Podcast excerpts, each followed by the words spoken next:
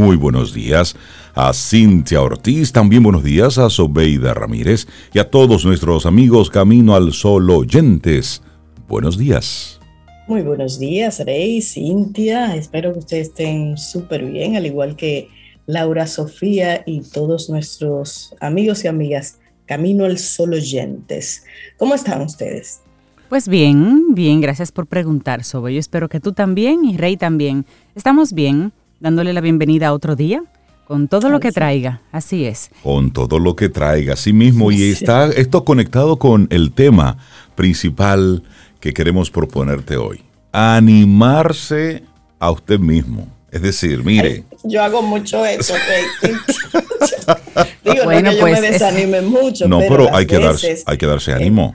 No, incluso a veces ando así pensando cosas disparatosas que no son muy positivas y ahí mismo freno mi, loca de mi casa. Amiga, espérese, vamos a cambiar esto. Ánimo, vamos. Sí. Y, es bueno que tú lo menciones, Sobe, porque eh, nos hemos topado en la calle con gente que dice, ustedes siempre están así como en buena onda, en buena vibra. Sí, claro.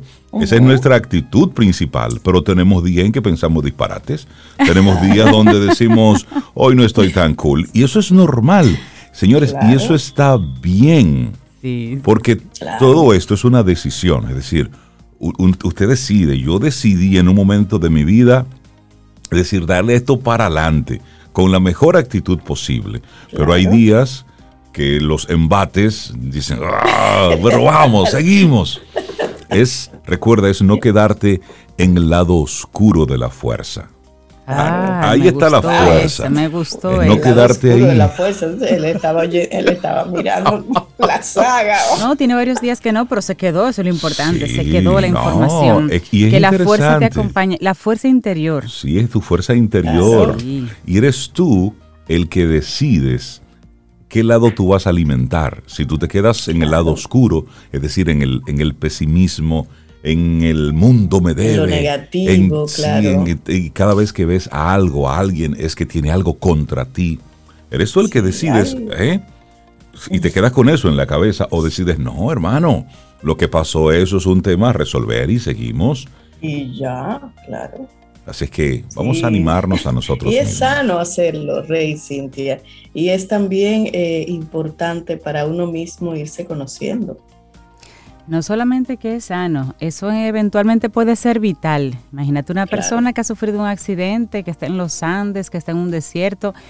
Usted no tiene a nadie ahí que le diga, vamos, tú puedes. Eres tú contigo. Entonces realmente desarrollar esa fuerza interior es vital, puede hacer la diferencia entre la vida y la muerte de una persona. Y es, y es ella la primera persona que debe darle ánimo a Sobeida es Sobeida. A Rey Rey, a Cintia Cintia. y luego a partir de ahí, pues el resto, el entorno, los amigos y todo lo demás. Bueno, Pero pues, eso debe venir contigo, esa fuerza interior. Así, arrancamos nuestro programa Camino anímense. al Sol. a darnos ánimo, un abrazote a los nuevos Camino al Sol oyentes, a los que nos escriben por primera vez y nos dicen, primera vez que escucho el programa, me gusta, y bueno, pues quédate ahí. Si te gustó, riégalo. Díselo a los cuatro vientos. Si no te gustó, no se escribes. Mira, no, me gustó tal o cual cosa. Normalmente lo que pasa es que le gusta tanto que se queda y, se y, lo, y lo dicen. Sí. Y bueno, y, a los Caminar Sol oyentes, desde el primer tiempo que están ahí con nosotros, muchísimas gracias por, por seguir ahí conectados con nosotros y esa, y esa buena vibra que nos comparten a través de los diferentes medios. Así es que arrancamos nuestro programa. Son las 7, 5 minutos. Es martes. Estamos a cuánto? A 26. A 26 de octubre. A 26 ya. 26, no, 26 de octubre. 26. de octubre. Esto va rápido. Ah, porque yo puse 27 y dije, ay Dios mío, pero esto va rápido. Esto como, como quiera va rápido. Pero como quiera con 26 igualito. Igualito. Así que arrancamos. Se está acabando. arrancamos con música, como siempre, en nuestro programa. Iniciamos Camino, al Sol. Estás escuchando Camino al Sol.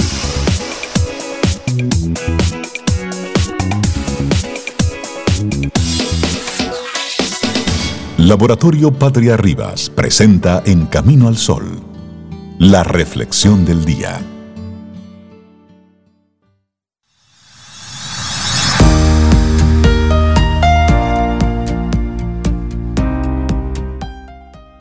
Nunca confundas una sola derrota con una derrota final. F. Scott Fitzgerald. Seguimos avanzando en este camino al sol. Te compartimos de inmediato nuestra reflexión para esta mañana. El éxito no está en vencer, sino en no desanimarse. Me gusta eso. Sí, ya lo decía Napoleón Bonaparte. Napoleón Bonaparte fue uno de los grandes estrategas militares de la historia y su lema en cada batalla siempre era el mismo. El éxito no está en vencer siempre, sino en no desanimarse nunca. Eso era lo que él decía. Y parece que no desanimarnos ante las adversidades es clave para seguir luchando, a pesar de que a veces podemos pensar que todo está perdido.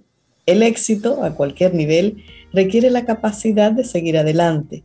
Necesita que ejecutemos un plan, que perseveremos y en suma, que sigamos en el proceso en, en, el que nos encontramos.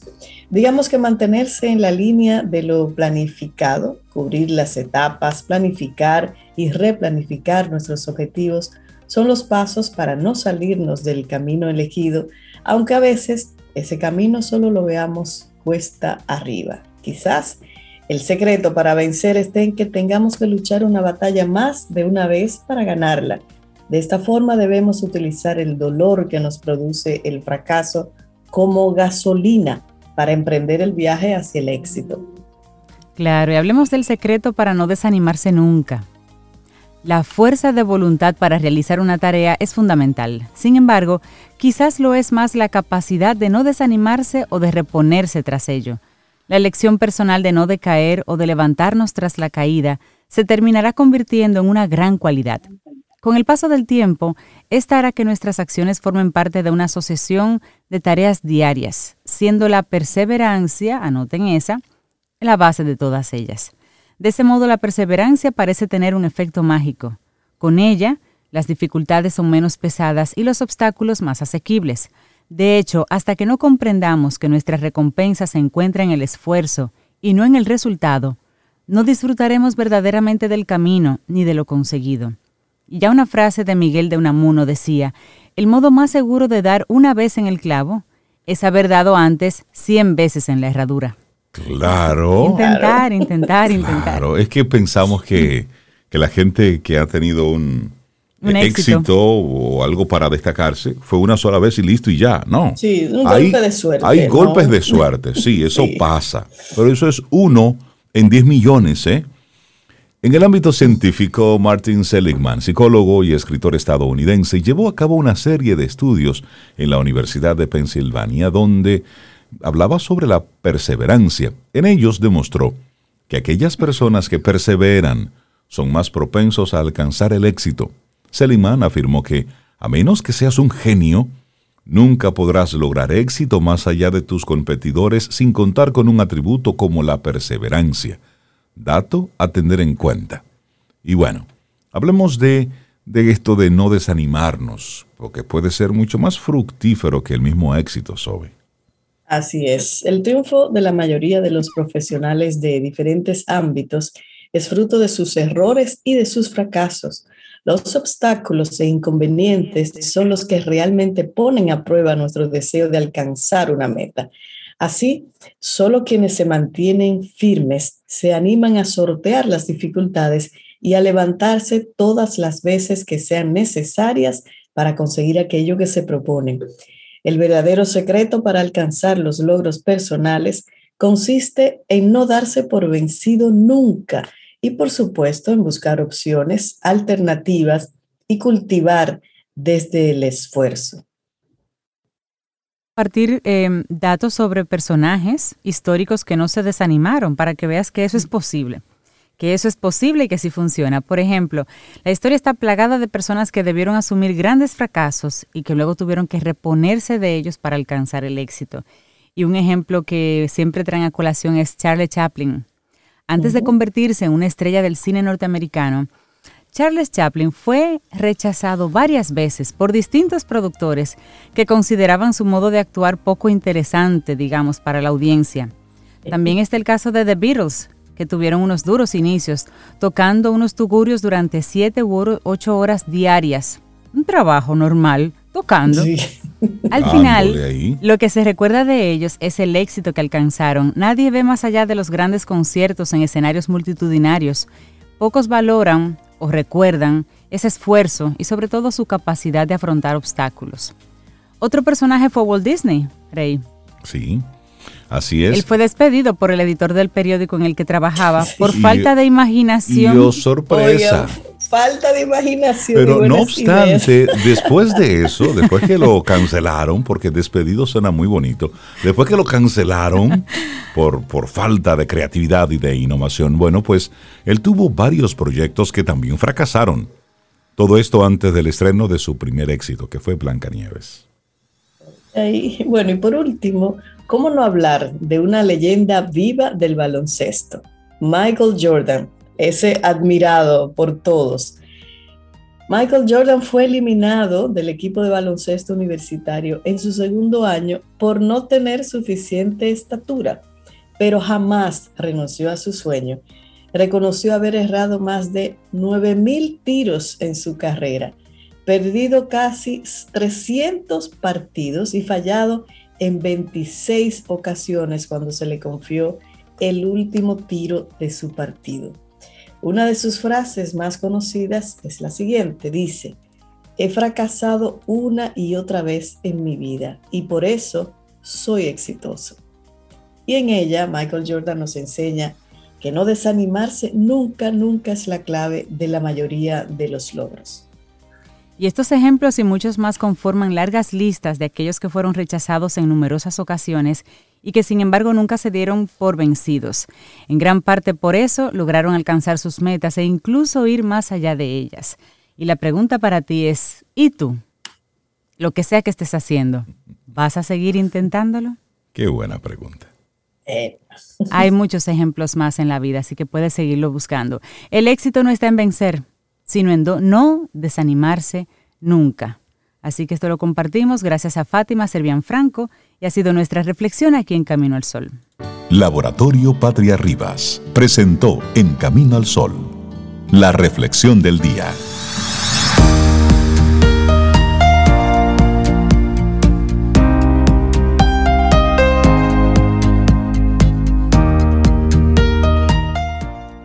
Los límites existen solo en la mente Seguimos avanzando, esto es Camino al Sol a través de estación 97.7 FM y también conectamos a través de caminoalsol.do. Es nuestra web. Te invitamos a que la visites para que conectes y sigas ahí con todos los diferentes contenidos que nosotros te, te vamos ahí colocando. Mira, y el tema de la reflexión del día de hoy me trae a la mente otros tantísimos ejemplos de personas que no, que no desfallecieron y tú sabes quién me llega rápidamente así, el fundador de Alibaba. No sé si ah, ustedes sabían que Jack Ma, oye, buscó trabajo, buscó trabajo y siempre lo rechazaban de los trabajos a los que intentaba acceder. Y él creó nada más y nada menos que Alibaba. Una gran, es, el Amazon oriental y cuidados y más grande realmente pero él creó su propia, él creó su propia empresa, su propia puerta, digamos, para lograr lo que no podía lograr a través de otros.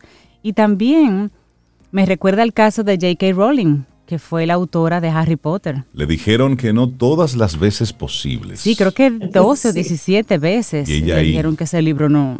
¿Qué es esto? Es decir, ¿Qué es esto? ¿y cómo un niño va a leer algo de 700, 800, 900 páginas? Pero usted se está volviendo loca. Hasta que alguien dijo, bueno, vamos a ver. Y en el vamos a ver, bueno, el resto es historia. También algo similar sucedió con la serie Seinfeld. Ay, Rey, tú tienes mejor la historia de Seinfeld. De hecho, bueno, es considerada como la serie más exitosa en la historia de la televisión. Y esa serie sobre la nada. Porque sobre qué es Seinfeld? sobre la nada. Sí, y, a mí me encanta. y es interesante porque cuando llevaron los, el piloto, Ah, miren, tenemos esto. Todo el mundo decía, por eso es un disparate. Es decir, ¿quién se va a sentar? ¿Y quién se va a sentar a ver eso? Pues bueno, pues, oh, oh, sorpresa. Y lo interesante fue la gran cantidad de, focus group que hicieron antes del lanzamiento y todos los, grupos decían, no, eso es una tontería, no pierdan su Fracaso. tiempo, eso es un fracaso total. Pero ¿qué sucede? Y es lo interesante, que todas las personas a quienes les exponían ese material eran todos expertos y conocedores de la televisión, eran conocedores de el prime time, eran conocedores, entre comillas, No de, la, de la audiencia. No, Exacto, no, no eran. es decir, no eran consumidores convencionales. Y oh Claro. sorpresa, desde que salió, bueno, pues se convirtió en precisamente todo un éxito. Tanto así, Así que, es. que es, es digno de estudio. Y eso Claro. fue lo que dijo a esos expertos. No, definitivamente a la audiencia no la conoce nadie. y ahora está en Netflix, ya tú sabes qué peligro. Pero uno que conocimos en, el, en, en la escuela, Tomás Alba Edison. Sí, Edison patentó alrededor de mil inventos, incluyendo la bombilla eléctrica que usamos hoy, el fonógrafo, el telégrafo y la pila alcalina. Pero en su niñez tuvo problemas en la escuela. Uno de sus profesores le dijo que era demasiado estúpido para Dios aprender mío. algo. Además, Aparte de que no había pedagogía en esa época. sordo. ¿Cómo tú le dices hacia un niño? Bueno, sí, pero ahí estuvo en lo que su mamá, cómo, lo, cómo manejó claro, esa claro. nota con la que él regresó a la casa. Pero es interesante es. eso. Es perseverar, es, es no Sí. ser necio, eh, ojo. No es una oda a la necedad, no es ser perseverante. Es decir, es intentarlo y de nuevo y analizarlo y hacer el esfuerzo, no desmayar. Y eso, a eso es que te queremos invitar desde Camino al Sol en el día de hoy. A Es esos así. proyectos que tengas, bueno, dale con todo, pero evidentemente que sea un esfuerzo controlado, planificado, Inteligente. dirigido con una intencionalidad. A eso es que te queremos invitar desde Camino al Sol. Bueno, y le damos los buenos días, la bienvenida, si les parece, a Delta Eusebio. Ella es escritora, profesora, educadora, ella es presidenta de la Fundación Crisálida y siempre que nos acompaña es para hablarnos de algún libro, de algún texto que, que tenga una sustancia interesante para compartir con nuestros amigos Camino al Sol oyentes. Delta, buenos días y bienvenida de nuevo a Camino al Sol. ¿Cómo estás? Yo estoy muy bien. Buenos días a todos y a todas. buenos días, Buenos. Para mí es un gran placer estar aquí. Para nosotros tenerte, Igual Delta. Buenos acá. días. Y Nos- hoy traigo un libro a petición de un Camino al Sol oyente que me escribió por WhatsApp y me dijo, pero usted siempre está recetando libros para mujeres. Recetando, recetando libros, doctora. Me dio mi arrugón bien.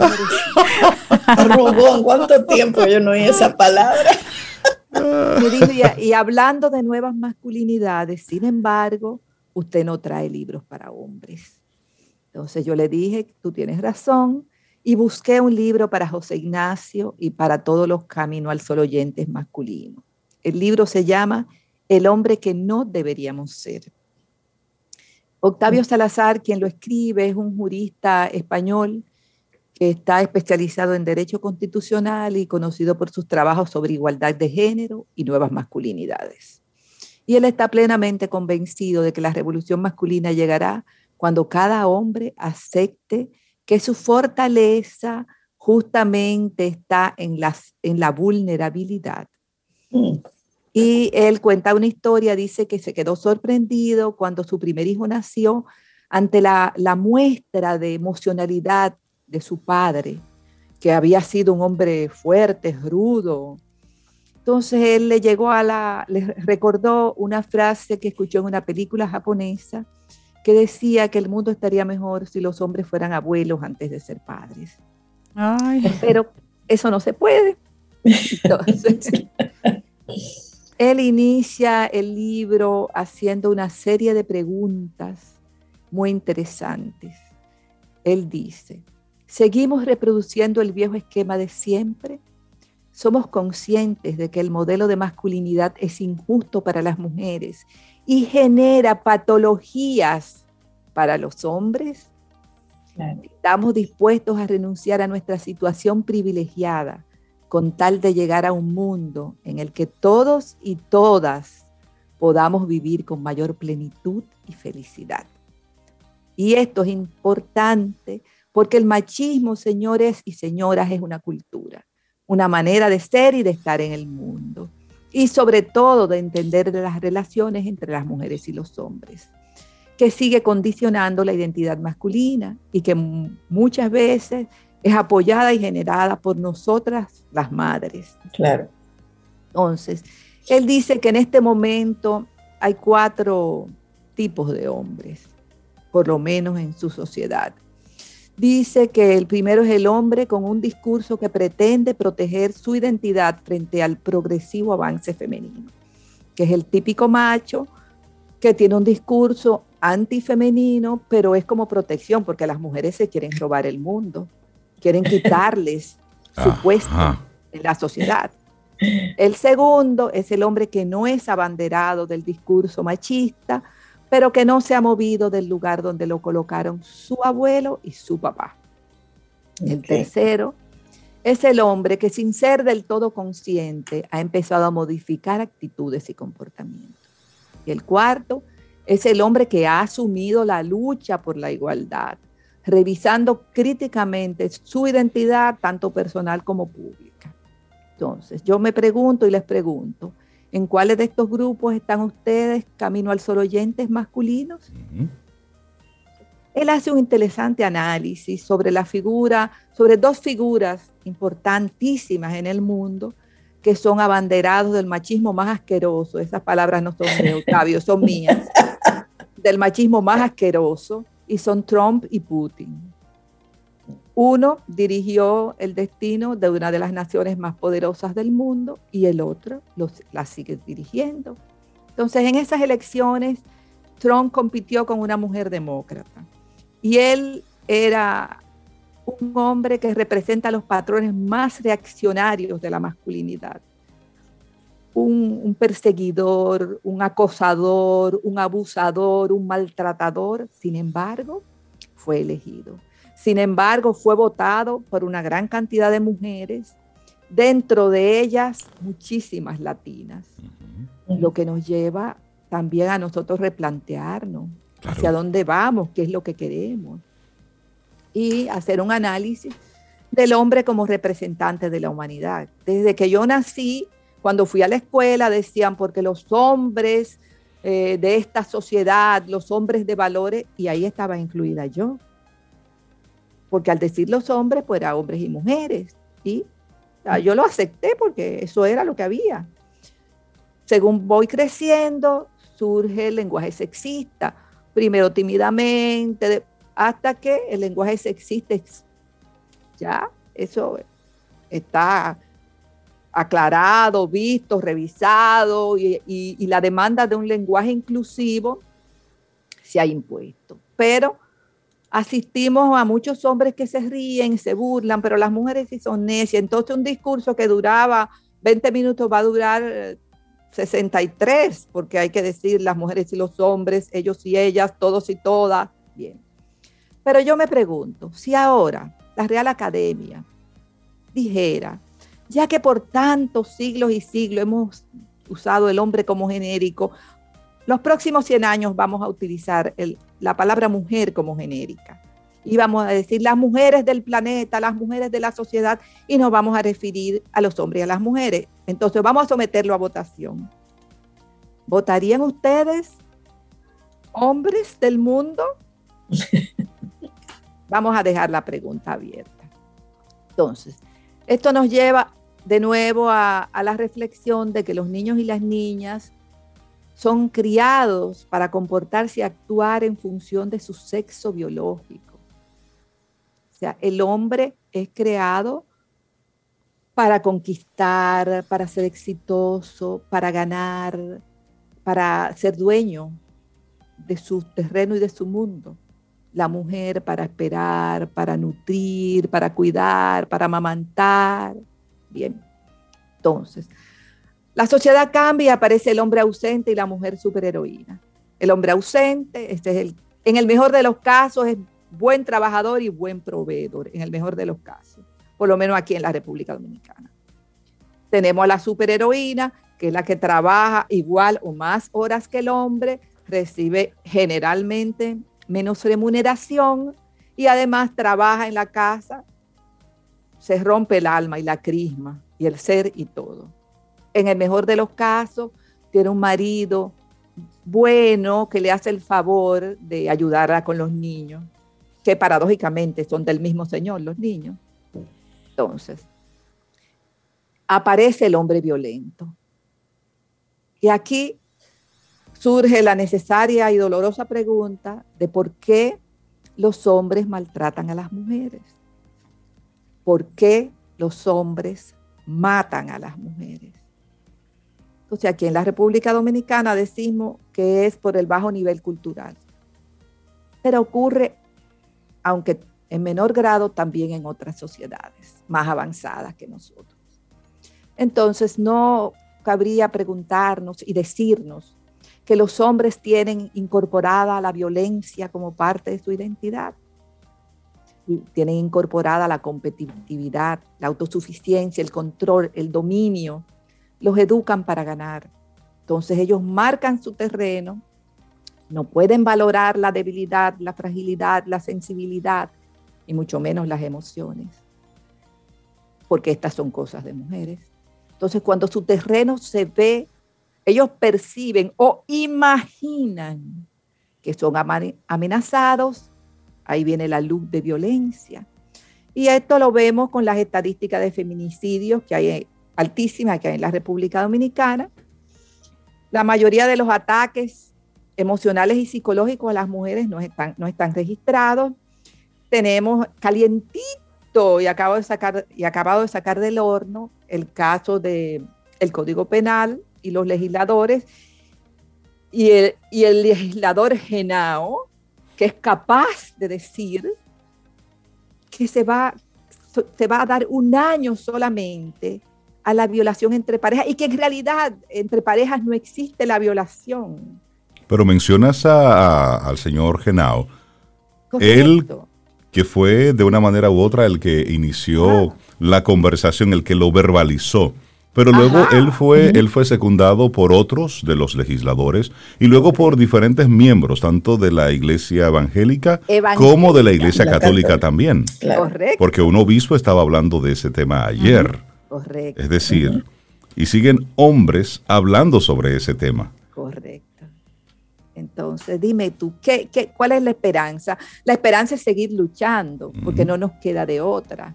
Entonces, nosotras, mamás, tenemos la gran responsabilidad, paradójicamente la responsabilidad recae siempre en las mujeres, de dejar de criar niñas para agradar y de dejar de criar niños para ser vamos a quitar los príncipes de esta película y, es el sentido de, conquista del hombre y de la mujer de ser conquistada, porque todavía en el siglo XXI, aquí en la República Dominicana, no casarse y no tener hijos sigue, sigue siendo visto como un fracaso.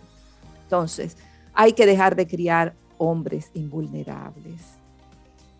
Octavio Salazar termina el libro con una excelente propuesta de lo que los hombres podrían llegar a ser. Los invita a trabajar para transformar las estructuras de poder que mantienen a las mujeres en una posición subordinada. Convertirse en agentes corresponsables en el ámbito doméstico y familiar. Convertirse en cuidadores y asumir la necesidad de los otros y las otras para sobrevivir. Asumir y valorar, y valorar la ternura y la vulnerabilidad ejercer la autoridad de manera paritoria con las mujeres, transformar las maneras de entender y gestionar lo público, compartir con las mujeres los saberes y la construcción de los imaginarios colectivos, convertirse en militantes radicales contra la desigualdad, la violencia y la explotación de la mujer educarnos para una afectividad y, sexualidad basada en el reconocimiento de la pareja, convertirse en hombres feministas. Entonces, en conclusión, es hacer una revolución masculina, no violenta, sin consignas, basadas en el respeto y en el reconocimiento mutuo de ambos sexos.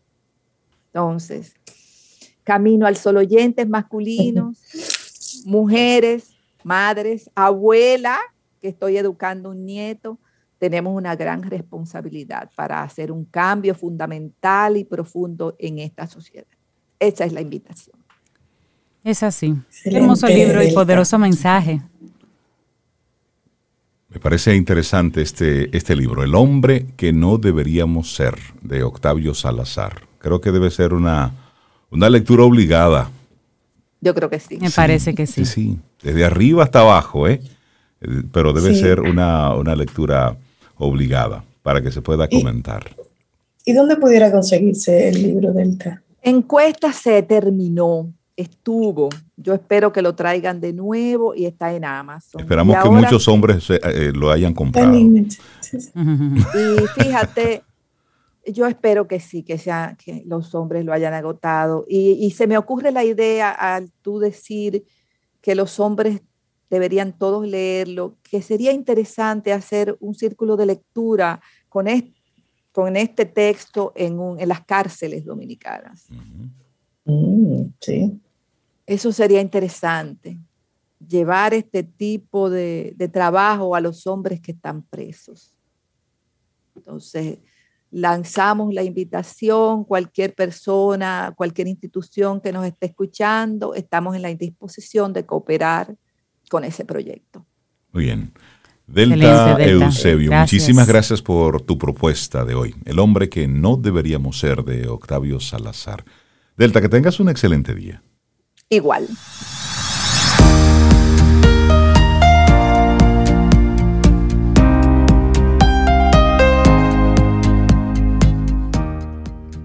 Algunos días no habrá una canción en tu corazón. Canta de todas formas. Una frase de Emory Austin. Qué gran verdad. Algún día y si no, tarareala. y si no, tarareala. Algún día, lo que sea. algún día ya no podrás cantar aunque quieras. Así que hazlo ahora. Le damos los buenos días, la bienvenida a Isaías Medina, experto en ventas, crecimiento de negocios. Él es autor, es conferencista y sobre todo es colaborador especial de Camino al Sol. Isaías, ¿cómo estás? Buenos días. Gente linda, hiper, mega, ultra, archi, recontra, súper bien. Ah, pero él, eso, está sumando cualidades a ese bienestar. Me gusta, me gusta. Él, se anima a sí mismo, así, con todo sí. qué bueno, qué bueno. Palabras. Esa es la actitud. Sí, señores, sí. miren qué pasa. La realidad es que hay cosas que no están muy bien, obviamente, pero eso está chévere porque ¿de qué se trata todo este juego? De resolver problemas, de resolver situaciones. ¿Quién, ¿Quién dijo miedo? Eso es. ¿Quién dijo miedo? Vamos para allá. Muy bien. Bueno, señores, como siempre, agradeciéndole a ustedes estos espacios y que sostengan el esfuerzo. Ustedes saben que lo que ustedes hacen no es un fly al pitcher. Sostener el esfuerzo es el primer gran reto de la gente consciente.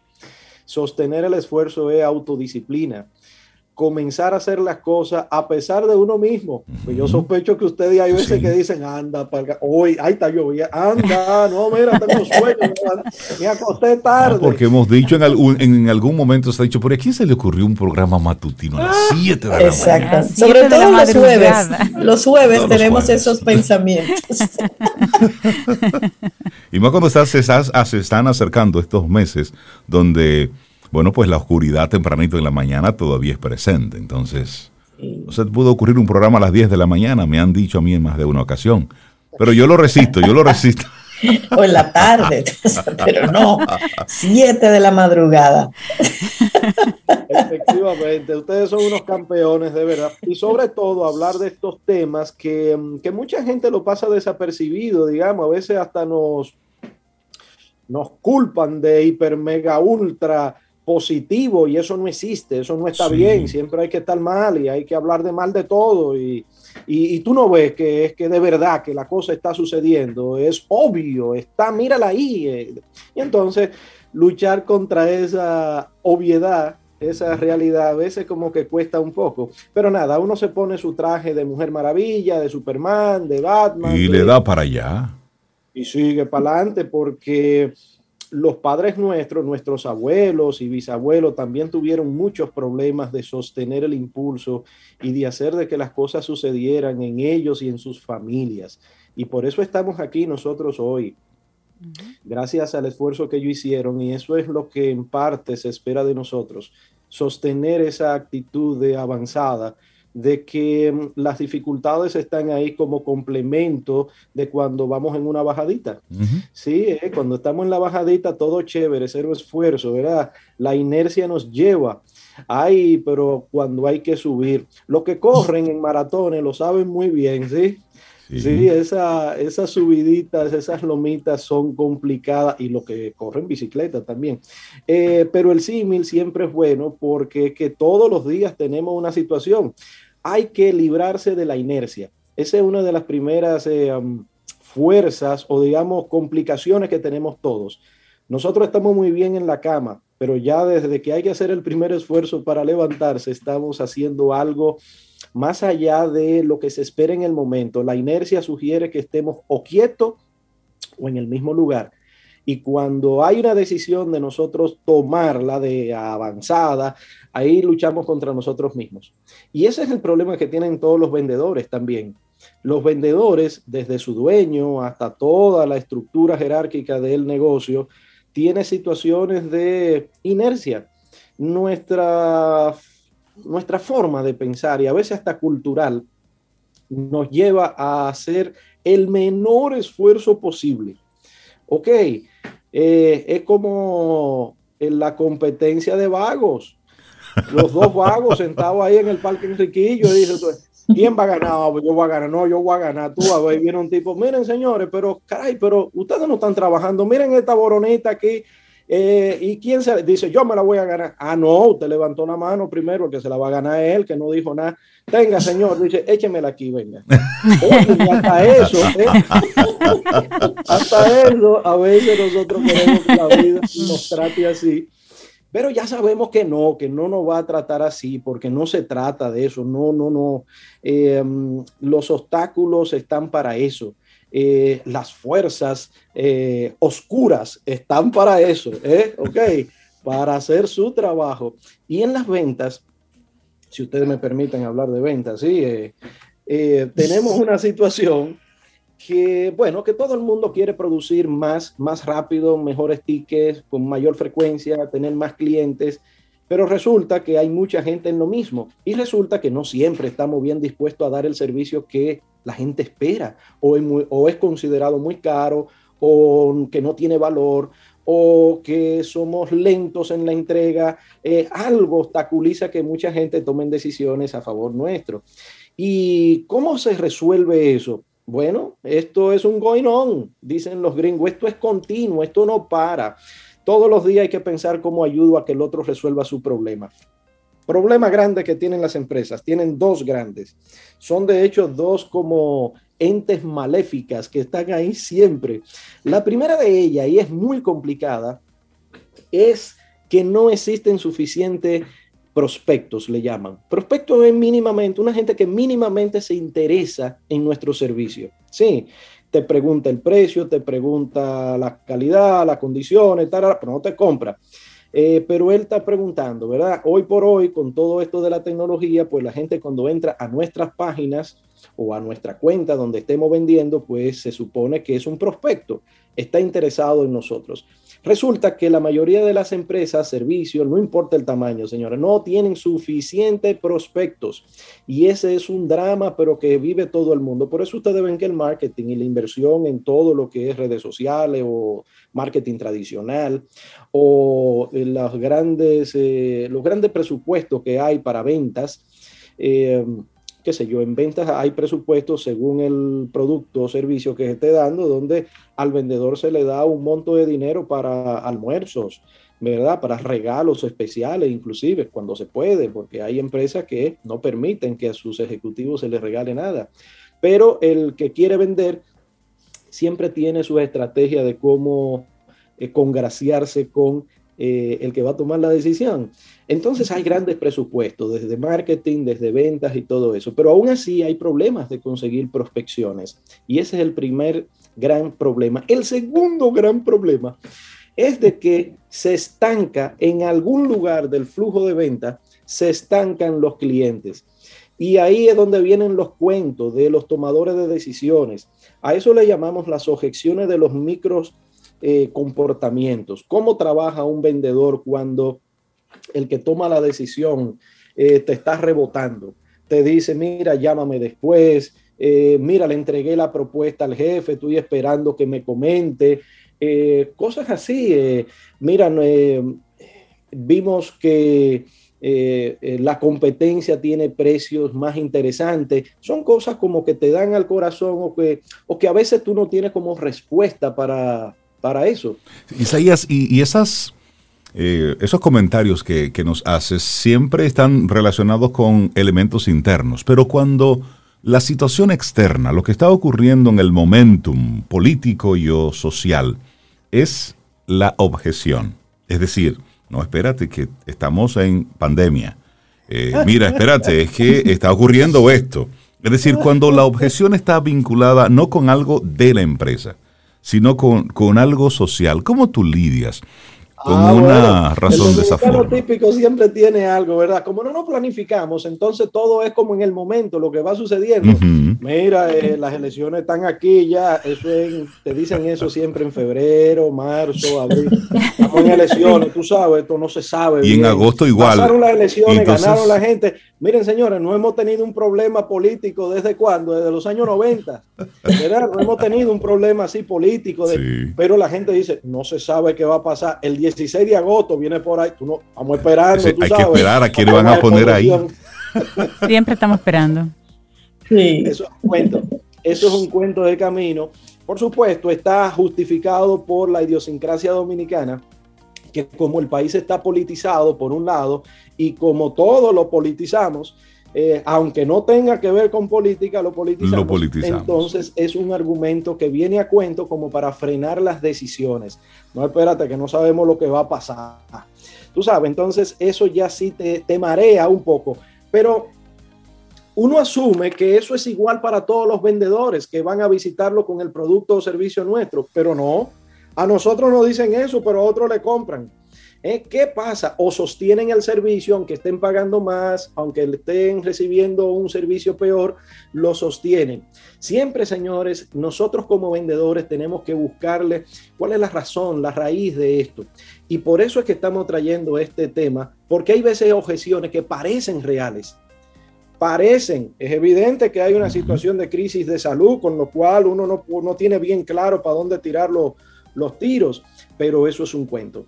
Nosotros necesitamos entender qué es lo que pasa en la, en la mente de estos dueños de o tomadores de decisión, porque a veces no es que, que sea el dueño como tal, sino el que va a influir en la decisión final. Y entonces, maestro Reinaldo, ¿cómo uno puede lidiar con eso? Don fulano, eh, si no tuviésemos esta situación, entonces estaríamos hablando de cerrar el negocio.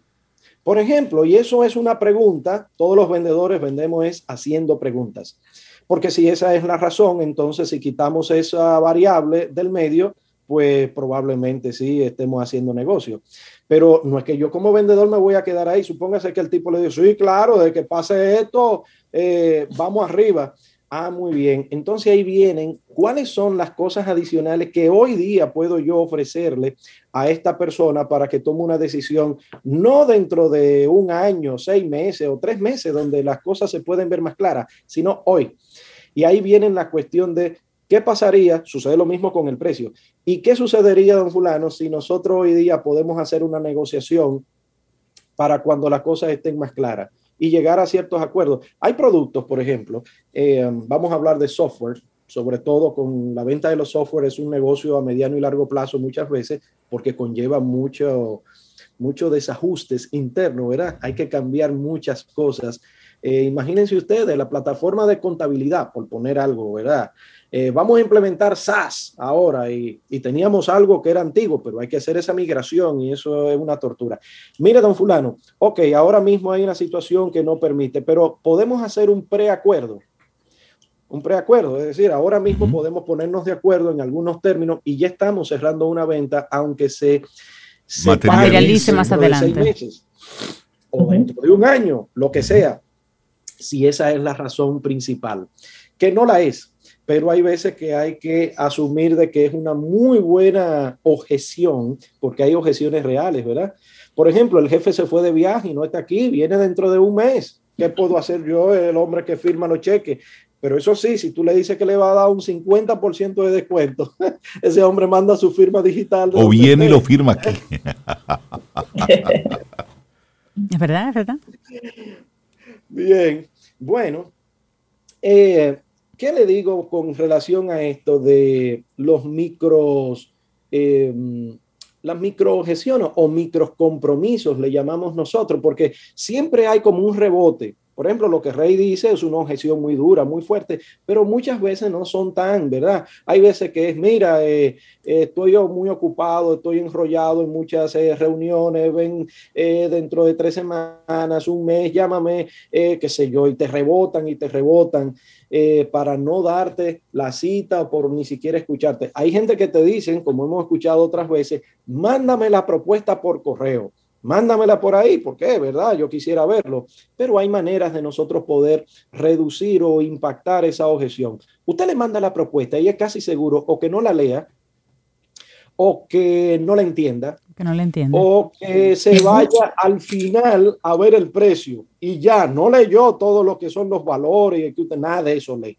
Entonces, esa objeción que es muy típica, se puede rebatir de la siguiente manera. Don fulano, perfecto, yo le podría mandar la propuesta nuestra por correo, pero me gustaría entender un poquito más exactamente cuáles son los problemas que ustedes están teniendo con el servicio que ustedes tienen para poder ajustar y personalizar esta propuesta, para resolver exactamente el tema que ustedes tienen.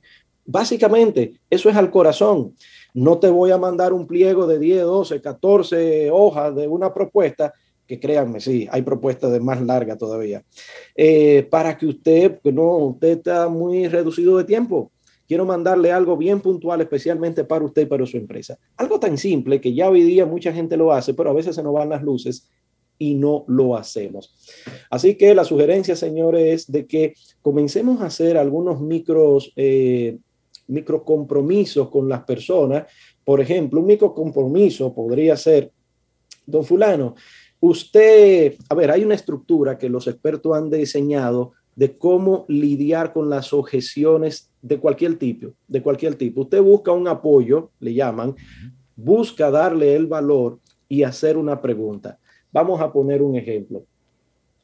Por ejemplo, el apoyo, cuando usted está hablando con alguien y le comenta que no puede, que lo llame después, que le mande la propuesta, que está de viaje, que está muy ocupado, el rollo, dice, ah, bueno, me hace sentido eso. Exactamente le voy a hacer un par de preguntas. Mire, esto, esto que acabamos de decir, de decir, por ejemplo, eh, le voy, déme hacerle un par de preguntas solamente para entender mejor la situación, o eso que usted me dice me hace mucho sentido. Esa pequeña frase es lo que le llamamos un apoyo. El apoyo es que usted lo está diciendo para buscar darse usted un poco más de tiempo para entender qué viene detrás, qué voy a dar, qué voy, cómo voy a explicar el valor que tengo ahora mismo. Eh, a ver, ¿Qué hay, ¿Qué hay de bueno para usted, don fulano, en esto que le estamos proponiendo? Y como a veces no es el precio lo que están buscando, que sí, que también, a veces es mejorar el servicio, la rapidez, las garantías. Necesitamos entender por dónde van los tiros. Y ahí es donde nuestra propuesta necesita ser de valor para nosotros decir, don fulano, ¿qué le parece si podemos nosotros generar esos dos detalles que ya hemos visto con usted que son importantes y nosotros podemos ofrecérselo en un menor tiempo posible. Aquí estoy parafraseando y diciendo cualquier cosa, pero la idea es que nosotros podamos, primero con el apoyo, ganar un poco de tiempo y segundo, introducir lo que parece para nosotros lo más importante para ellos. Y finalmente, hacer la pregunta clave. ¿Le parece, don fulano, si podemos explicarle mejor esto en una reunión pasado mañana. Pero muchacho, es que tú no estás entendiendo, que no tengo tiempo. ¿Qué parte que no estás Nos entendiendo? arriesgamos a eso. Pero lo importante es que nosotros tengamos una propuesta siempre diferenciada con micro cositas, porque esto de reunirse es un micro compromiso, todavía no hay un compromiso de hacer negocio. ¿Qué le parece si tenemos una reunión por Zoom con el técnico suyo usted no siquiera no, no esté por ahora, sino con el técnico suyo, con el financiero suyo, con alguien, alguien que sabemos que es de gran importancia en su organización y que lo va a escuchar después. Micro compromisos. Y quisiera comprometerte, Isaías, para nuestra Eh, próxima un conversación, microcompromiso. un micro compromiso, que podamos, que podamos hablarle a ese, a ese emprendedor, a esa persona que tiene una idea y quiere vender, no un producto, quiere vender su idea, quiere buscar inversionistas, quiere buscar aliados para su, para su proyecto. ¿Cómo tú vender una idea? ¿Cómo tú eh, captar personas que se interesen en algún proyecto en el que tú estás, eh, que tú estás desarrollando y que estás generando? Porque es un estilo de conversación totalmente diferente. Y me gustaría que, que estoy totalmente convencido de que hay muchos Camino al Sol oyentes que están ahí, que tienen una, una buena idea, que de repente lo que necesitan es un inversionista, pero no saben cómo tener ese, ese acercamiento, cómo decirle, Isaías, yo sé que tú tienes unos dineros por ahí que te están sobrando, ponlo aquí, ponlo aquí, para que hablemos sobre eso en nuestro próximo encuentro. Perfecto, sí. Le puedo avanzar que lo primero que hay que abordar, hay que tener inversionista. Ah, bueno, los familiares y los amigos tontos que nos presten. No es un buen punto de partida. Isaías Medina, la gente que quiera conectar contigo, beberse un café aunque sea virtual, ¿cómo lo hace? Sí, hombre, vámonos un café, un té virtual, 829-884-3600. Podemos colaborar con ustedes desde muchas perspectivas, sí, eh, a veces hasta con charlas motivacionales que pueden darle un boost, ¿verdad? Un empuje adicional a todo el equipo. 829-884-3600. Gracias a todos ustedes. Excelente, que tengas un muy buen día. Gracias a ti, Isaías. Vida. Música. Noticia. Entretenimiento. Camino al sol.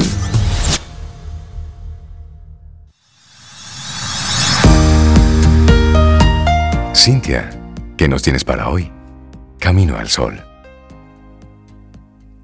Pues una frase de Marco Aurelio que dice, cuando te levantes por la mañana, piensa en el precioso privilegio de estar vivo, respirar, pensar, disfrutar y amar.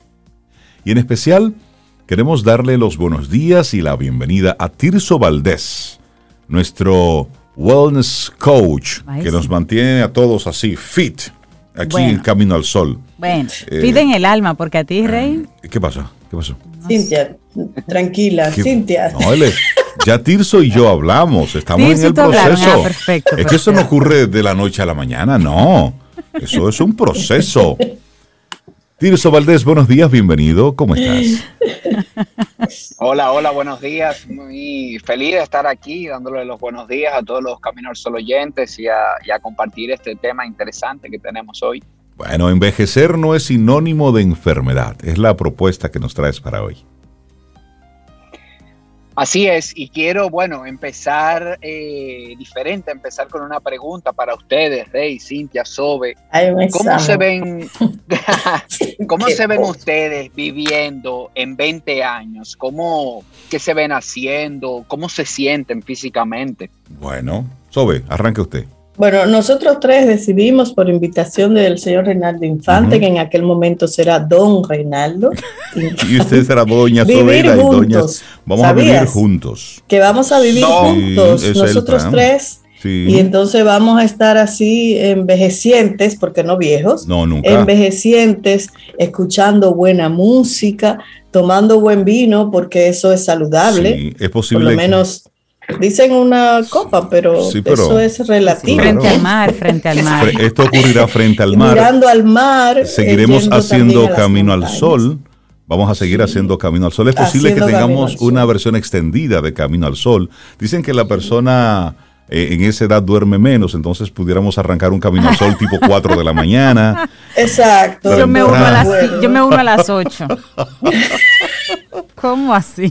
Y, y- y me parece interesante, mira, ustedes conectan con, con las cosas que les gusta, que disfrutan, Sobe con su vinito, eh, Con la música, con la música, Con la el vinito música. La de los tres. claro, y, y seguir haciendo el programa, que es algo Sí. que, Claro. que sé que ustedes disfrutan. Y, y vamos a hablar un poquito de, de- de esa idea que nos vamos haciendo de, de envejecer, de llegar a esa tercera edad. Que va saliendo obviamente de lo que vamos viendo alrededor de esas personas quizás que van, que van delante de nosotros y, y muchos crecimos viendo personas salir de una vida activa a los 60, 65 años ya y empezar con ese quizás yo no puedo y, y a limitar su vida en cierto sentido. Y la verdad es que hemos construido esa creencia arraigada que, que, yo en lo personal me, me, he dispuesto a erradicar y donde quiera que puedo compartirla la comparto. ¿Cuál es la creencia? Que cuando llegamos a los 50 o 60 años, de algo hay que sufrir. Pues Algún no. medicamento hay que tomar. No, yo me sumo a eso que tú dices. No, de verdad. Claro. Esos son posicionamientos mentales. Y, no. Totalmente, y obviamente lleva algo de hábitos, lleva, lleva, algo de estilo de vida, pero va, vamos a ir llegando ahí al paso. Entonces, cuando uno conversa este tema, ¿cuál es la primera pregunta de, de, de que las personas siempre me hacen? Tirso, pero mencióname una persona mayor que esté entera, que esté activa, que esté en salud. Y la verdad es que bueno, hay yo muchísimas. Conozco, yo conozco gente. Hay así. muchas. Exactamente, Sobe, hay muchas, quizás no, no, no nos salen de una vez porque a veces la norma es la otra, pero hay mucha de esta persona y, y, lo interesante con este tipo de personas es que si hablas con ellas, tienen comportamientos que son comunes, tienen hábitos que son comunes.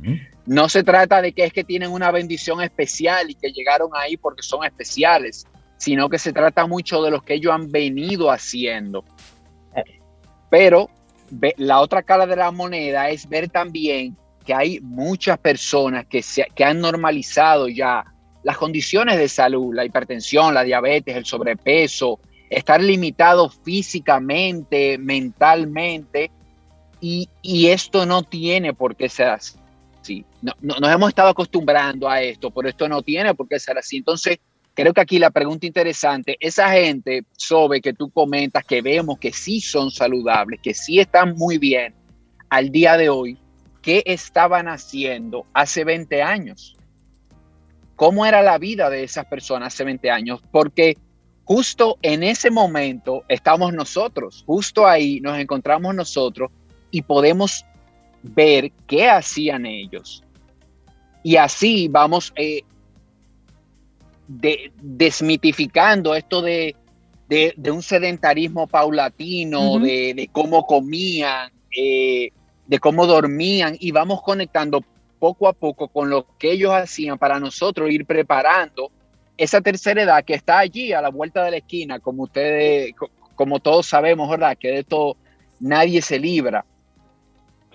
Entonces, e, esa es la pregunta y Sobe me la contestó. Ustedes conocen personas activas uh -huh. a los 60, 70 sí. años y que se mantienen realizando esas actividades que disfrutan, que les mira, gustan. Y mira, y yo tengo Ajá, sí, un ejemplo, una señora que, no, que yo conozco que corre, no recuerdo ahora el nombre, estaba buscando el nombre, ahorita lo encuentro y se lo doy. Ella tiene, porque yo me encontré con ella hace como dos años y algo, buscando un kit de corredera. Y ella el domingo pasado, que fue el Maratón Santo Domingo, no sé si corrió 21 o 42, pero normalmente ella corre 21 kilómetros. Tiene 30, más de 30 años corriendo. ¿Sabes qué edad tiene?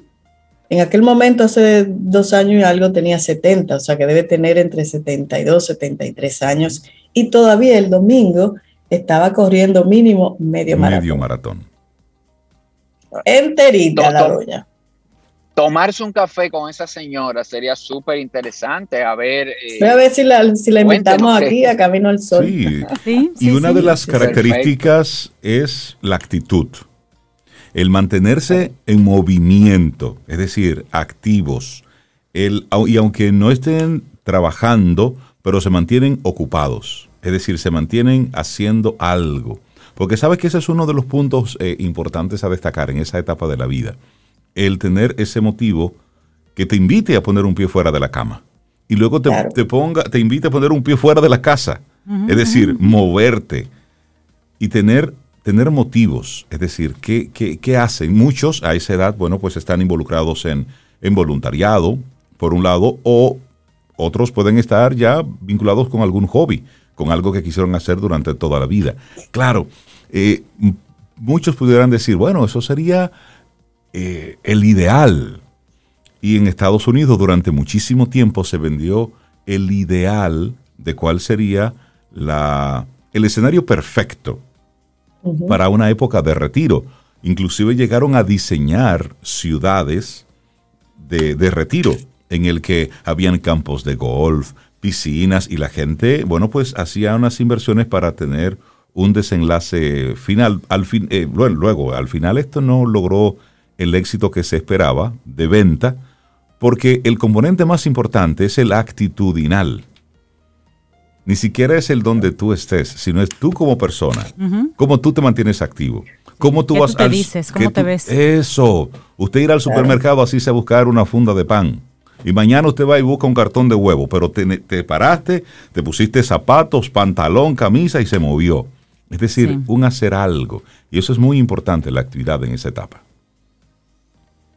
Así es, Rey, y, llevándolo a, aplatanándolo, ¿verdad? E- Eso que oímos en los refranes, que hay mucha sabiduría, a veces no le ponemos mucho caso. La actitud es la mitad del pleito, y, y eso es y eso es muy real en esto que estamos hablando. A veces pensamos que es que tenemos que tener la dieta perfecta, que hay que hacer ejercicio, y nos enfocamos tanto en las prácticas y pasamos por alto ese tipo de cosas que tú estás mencionando, una actitud.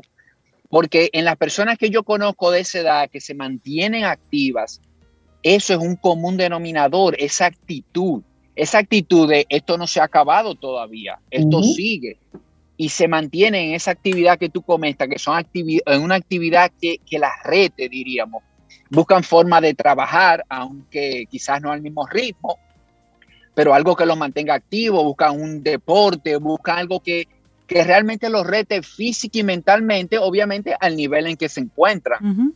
Y, y- y este yo creo que es, que es la invitación, parte de la invitación del día de hoy. Esto, esto no es tan, tan complicado, diríamos. Yo creo que esto no es un tema de, de no saber qué hacer ni nada de esto. Esto es un tema de hacernos conscientes, ponerle un poco de atención y las cosas van a ir fluyendo, van a ir fluyendo. Entonces, creo que, la pregunta aquí obligada sería, ¿qué podemos hacer en este sentido? ¿Qué, qué podemos hacer para empezar a preparar esos años de calidad en el futuro? Y en mi opinión, creo que, que es primero conectar con que queremos llegar a tener 100 años, pero cómo queremos vivir esas últimas décadas. Esto no se trata de llegar a un número, sino que se trata más bien de cómo voy a estar, de cómo me voy a sentir esos últimos 15, 20 años. Si voy a estar con mis facultades, si voy a poder hacer las cosas que disfruto, incluso explorar cosas nuevas, o voy a tener limitaciones, voy a estar limitado de alguna manera. Y, y eso me da la perspectiva de que es hoy que estoy construyendo ese futuro. Es hoy que estoy definiendo cómo va a ser mi calidad de vida durante esas últimas décadas. Entonces, ¿qué prioridad estás dando hoy a tu bienestar? ¿Qué estás agendando? Se ve en tu agenda esa, esas prioridades, esas cosas que vas a hacer, por ejemplo. Y, y- y como ya dijimos, no se trata solamente de, de una dieta especial ni de, ni de convertirme en un atleta. Claro, estas son cosas interesantes y si, y si te quieres ir por ahí, suman, perfecto, claro. pero es un estilo de vida, un estilo de vida integral. Y ayer oí el programa y oí que Cintia mencionó a Okinawa, por ejemplo, que es una de las cinco zonas azules del mundo, donde vemos personas, donde se concentran por metro cuadrado la mayor cantidad de personas que pasan los 100 años de edad. Y si vemos el estilo de vida de esta persona, estos son personas que no tienen gimnasios, que no tienen dietas especiales, sencillamente que viven, viven una vida en movimiento. Y- Socializan y, y mucho. para tu sorpresa, Sobe, se beben su copa de vino, se beben Claro.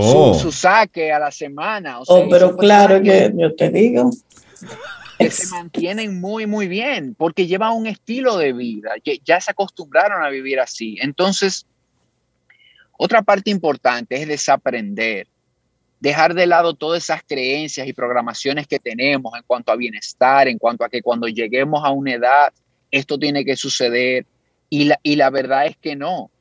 Lo que va a suceder está en las manos de nosotros, está en eso que estemos haciendo hoy. Y si ya te encuentras en esa edad, también puedes empezar a, a cambiar un poco el rumbo. Entonces, busca ese momentum, porque a veces surge la duda, ¿por dónde empiezo? ¿Qué puedo hacer? La información está ahí, empieza por lo que más te llama la atención.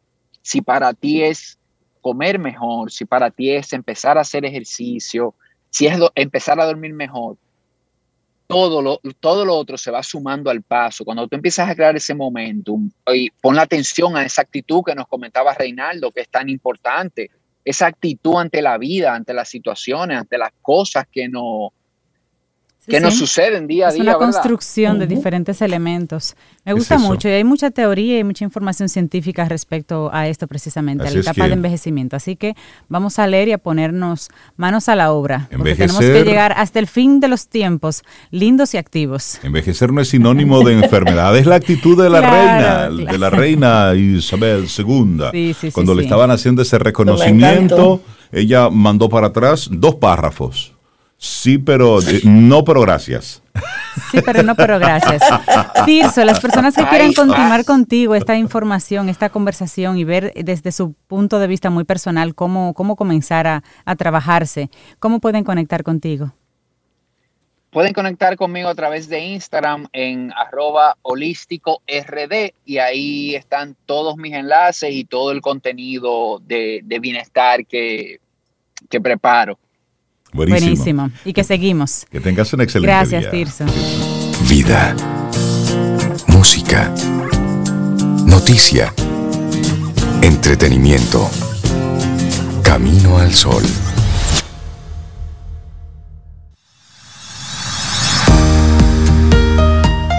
Nuestra siguiente frase es de Isaac Asimov y dice, las dificultades se desvanecen cuando las encaramos. Seguimos avanzando en este camino al sol. Es martes, estamos a 26 de octubre. Muchísimas gracias por conectar con nosotros a través de estación 97.7 FM y también a través de caminoalsol.do. Y bueno, y nosotros estamos muy contentos en nuestro programa, ya en esta parte final del día, conversar con la artista dominicana Patricia Mano Tolentino. Ella es, ella es de formación arquitecta, eh, pero se ha dedicado a la pintura totalmente ya, desde hace, desde hace ya un muy buen tiempo desarrollando y mostrando su arte por, por todas partes. Y hoy yo quiero hacerle a ella una pregunta. Patricia, ¿hasta cuándo? Buenos días y bienvenida. ¿Hasta cuándo? Hola Patricia, bienvenida. Bienvenida Patricia. Bienvenida, gracias por esa bienvenida y, cuando me preguntas hasta cuándo, no, que los oyentes no piensen hasta cuándo vas a pintar. No, no. No, no. Sigo pintando, es mi manera de escribir eh, con los pinceles lo que yo tengo en el, en el alma, en el corazón, en mis inquietudes. Y vamos a decirle por qué hasta cuándo. ¿Hasta cuándo es el título de mi exposición?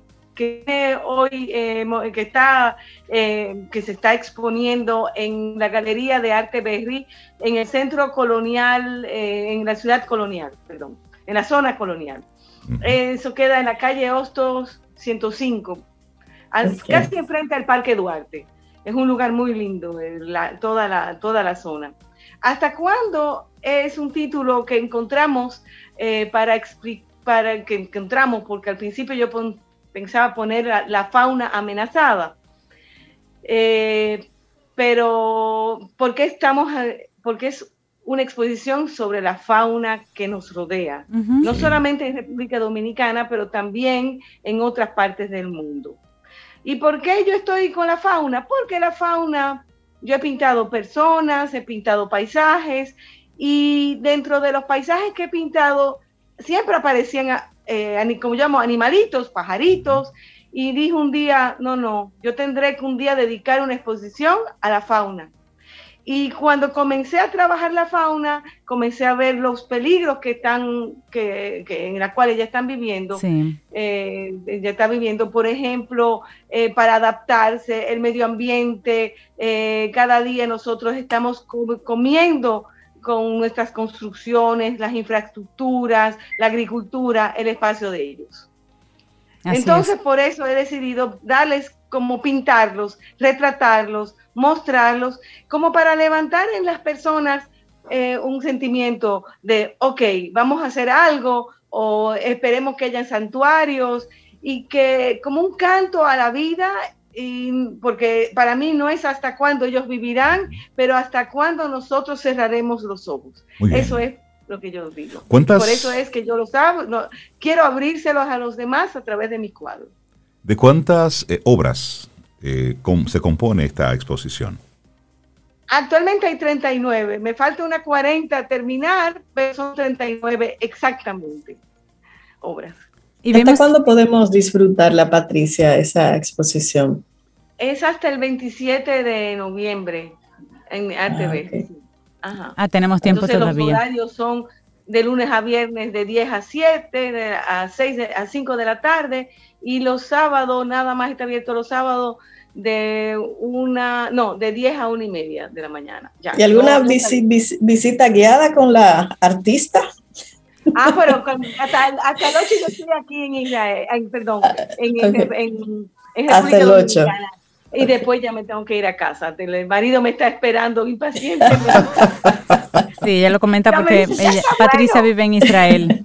Patricia, y la, variedad de, animales que presentas en esas 39 obras eh, son pertenecen a, República Dominicana, al Caribe, a la región de Latinoamérica o son es una representación de países a nivel de, aves, mamíferos a nivel mundial que tú entiendes que están siendo amenazados. Exacto. Eh, para mí esta, esta exposición ha sido a nivel mundial. Es decir, hay cuatro o cinco obras que son de la fauna dominicana, pero si no, el resto eh, no, son internacionales. Por ejemplo, hay aves de Nueva Zelanda, aves de Tailandia, hay el panda rojo, el panda rojo o el panda con cola, hay el tapiro, pero el tapir no es el tapir de América Latina, sino el tapir de, de, Malasia. De, de, Asia, por ejemplo. Em, hay muchos animales de, de, todas partes del mundo.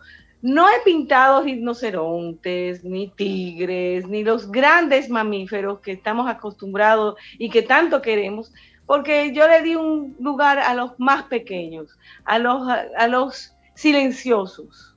Mm. Pero hay que saber una cosa, que cada, muchos de los que están pintados, cuando dicen que están en peligro, endangered, eso quiere decir que quedan mil en el mundo. Es decir, que para mí, cuando yo comienzo a ver los números, eh, la población me da, me da, me da como un tiriquito, ¿no? Claro. Eh, eh, ellos están sobreviviendo a nuestra, a nuestra, de, nuestra manera de vivir.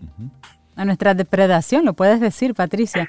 Y tú piensas, bueno, mis nietos, mis nietos no conocerán muchos de esos animales, por ejemplo, si seguimos como estamos. O sea, que esa es una muy buena pregunta. ¿Hasta cuándo seguiremos con los ojos vendados? Dices que la, exposición estará hábil hasta el 27 de noviembre. Estas piezas, em, finalmente tú las, te las regresas a Israel, las vas a vender. ¿Cuál será el destino de esas piezas luego? Bueno, están a la venta, eh, están a la venta em, y por ahora se van a quedar en República Dominicana. Después del 27 hay personas que me están hablando de llevarla a Santiago, al norte del país. Es decir, que eh, yo creo que tiene que seguir un pequeño viaje. Vamos a decir que ellos tienen que visitarnos. Hay que hacer que estos animales sigan visitando eh, las almas dominicanas, los, los niños. A mí me gustaría que se quedara un tiempo dando vuelta la exposición. Sí. Patricia, y, tu mayor reto en estas, en estas 39 obras, ¿cuál, ¿cuál entiendes tú fue el animalito?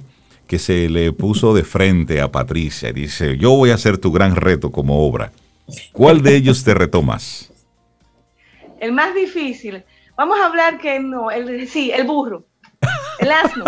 el asno. Sí, ¿por qué? Porque están que, eh, está de momento tú, yo, voy, yo veo que en Grecia los asnos tienen un santuario. Tú dices, ¿por qué un santuario? Mm. ¿Qué pasa con los asnos? Tú ves toda esa foto de los, griegos, de, los paisajes griegos, el asno en el medio, llevando, cargando. Y tú dices, ¿qué, pasó? Y entonces ahí tú, tú lees que la población en México bajó de un 75% que ya no se utiliza como antes, que cuando está en Grecia lo utilizan para para cargar turistas, pero no porque ya hay los, las jipetas, las los motores. Entonces, además que están utilizando para una cierta medicina asiática, están utilizando la piel de, burro, eh, de asno, para hacerse té. Ah, oh, Dios. Té. té. de piel de asno. Té de... Wow. Entonces, Sí, ese fue uno de los cuadros en el cual realmente yo me, no, me identificaba porque primero los conocía, los había visto cuando pequeña, cuando pequeña, perdón, y, y, como que, wow, eh, el asno. Entonces es un muy bello cuadro, hay tres, hay uno que es blanco y hay otro que son dos cómicos, que se ven medio cómicos.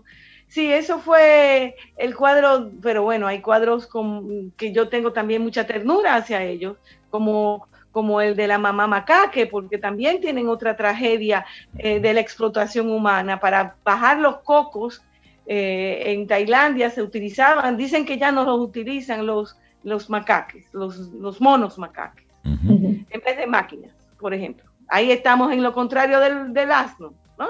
Entonces así, pero digamos que el asno, si, tienen la ocasión de venir, eh, ustedes se van a enternecer viéndolos a ellos. Vamos a, recordar que esto será, esto es, ya desde el 19 de octubre en la Galería de Arte Berry, ahí en la ciudad colonial.